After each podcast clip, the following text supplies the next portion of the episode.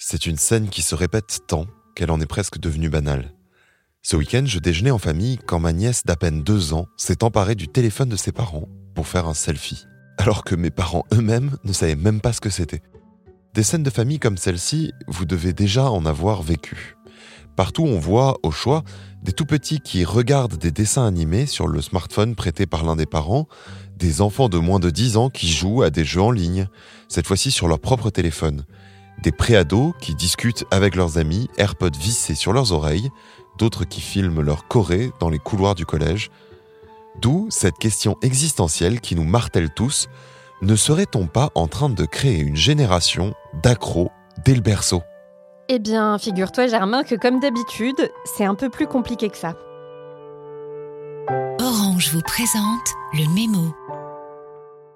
Bonjour à toutes et à tous et bienvenue dans Le Mémo, le podcast qui décrypte pour vous l'actualité de la société numérique à travers les médias. Au programme de la semaine, l'épineuse question de la relation entre les enfants et le numérique. Quels sont les impacts de son utilisation sur leur développement cognitif? Comment réguler ses usages? Faut-il interdire les écrans aux enfants ou au contraire tout miser dessus? Personnellement, je serais en faveur de... Pas si vite Germain, on est face à un sujet chargé, je te l'accorde. On veut le mieux pour les enfants, que l'on soit parent ou non, et on peut vite être inquiet des avancées rapides de la technologie. Mais avant de prendre des décisions, il faudrait peut-être écouter ce que les scientifiques ont à dire sur le sujet. Tu as raison. Du coup, que dit la recherche en neurosciences? Eh bien, elle dit à sujet complexe, réponse complexe. Les études sur le sujet se multiplient et il n'y a pas de consensus. Quand on cherche à corréler temps d'écran et intelligence, certaines aboutissent à des résultats positifs et d'autres négatifs. C'est ce que rappellent les auteurs d'une étude sur l'impact des jeux vidéo et de la consultation d'écran publiée au printemps 2022 dans la revue Scientific Report. Si cette étude a fait du bruit, c'est parce qu'elle a trouvé une corrélation positive entre pratique des jeux vidéo et intelligence, indépendamment des facteurs génétiques ou sociaux.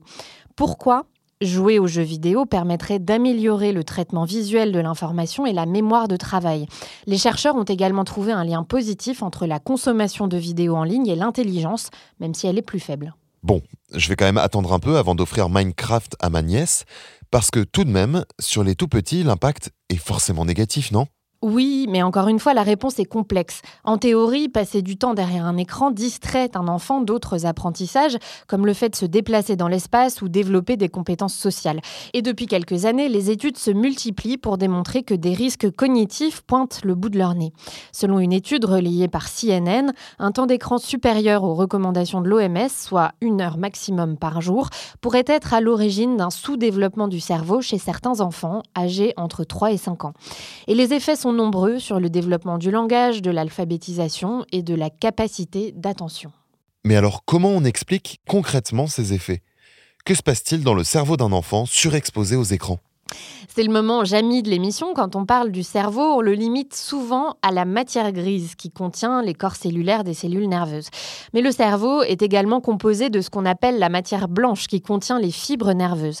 Et ces fibres ont un rôle essentiel puisqu'elles agissent comme des câbles qui relient les différentes parties du cerveau pour qu'elles puissent se parler.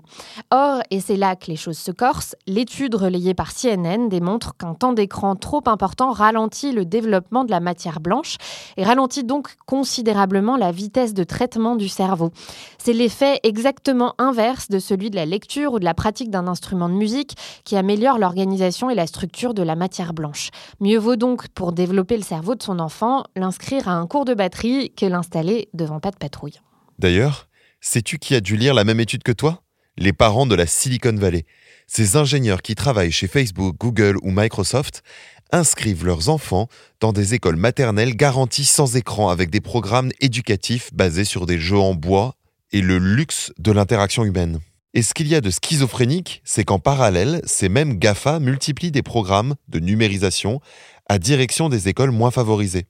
Un article du New York Times raconte comment justement les inquiétudes liées au numérique se sont inversées. Avant, on craignait une inégalité d'accès à Internet entre les enfants riches et les enfants pauvres. Aujourd'hui, on craint au contraire que les enfants les plus pauvres y soient trop exposés, avec l'école comme premier terrain de bataille. Pourtant, certains enseignants voient encore aujourd'hui dans le numérique de formidables opportunités pédagogiques. La chercheuse anglaise Sarah Hodge résume dans le média The Conversation les résultats d'une enquête qualitative menée auprès de professeurs de différents niveaux.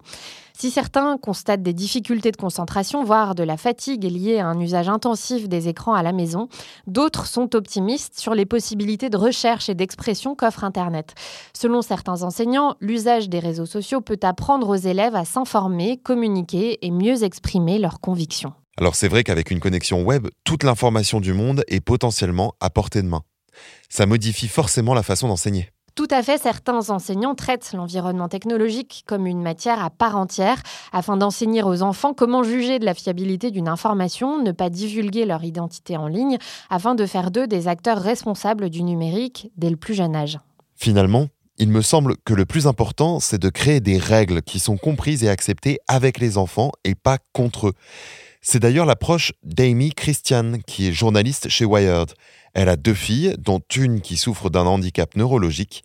Elle raconte comment l'usage d'un smartphone lui a permis de rester connectée pendant la pandémie et de développer sa passion pour le maquillage grâce aux tutoriels de YouTube. Une activité à laquelle elle dédie ensuite des heures de loisirs loin de l'écran. Elle conseille de fixer des règles qui s'adaptent aux besoins de chaque enfant et parfois aussi de balayer devant sa porte avant de donner des leçons aux enfants. The Atlantic raconte comment la surexposition des parents aux écrans déteint sur leur progéniture. Le média américain a donné la parole aux enfants qui découvrent que leurs parents ont publié de nombreuses photos d'eux en ligne sans leur consentement et parfois même avant leur naissance sous forme d'échographie. Certains sont choqués, d'autres ravis. Chose intéressante, l'article mentionne la France où la loi autoriserait un enfant devenu adulte à porter plainte contre ses parents pour atteinte à son droit à un concept qui n'existe pas outre-Atlantique. Mollo sur les selfies en famille alors. Merci beaucoup Marine pour tout ce tour d'horizon des relations entre enfants et technologie. Je retiens qu'il n'y a pas de réponse unique à la question est-ce qu'Internet est bon pour les enfants? Et surtout qu'ils sont des internautes, presque comme les autres. Alors si vous aussi vous voulez regarder les dessins ou accéder aux chiffres détaillés des études, les sources sont dans la description. Et si cet épisode vous a fait réfléchir, n'hésitez pas à noter le mémo du numérique sur votre plateforme d'écoute et à partager les épisodes sur vos réseaux. À la semaine prochaine. C'était Le Mémo, un podcast orange.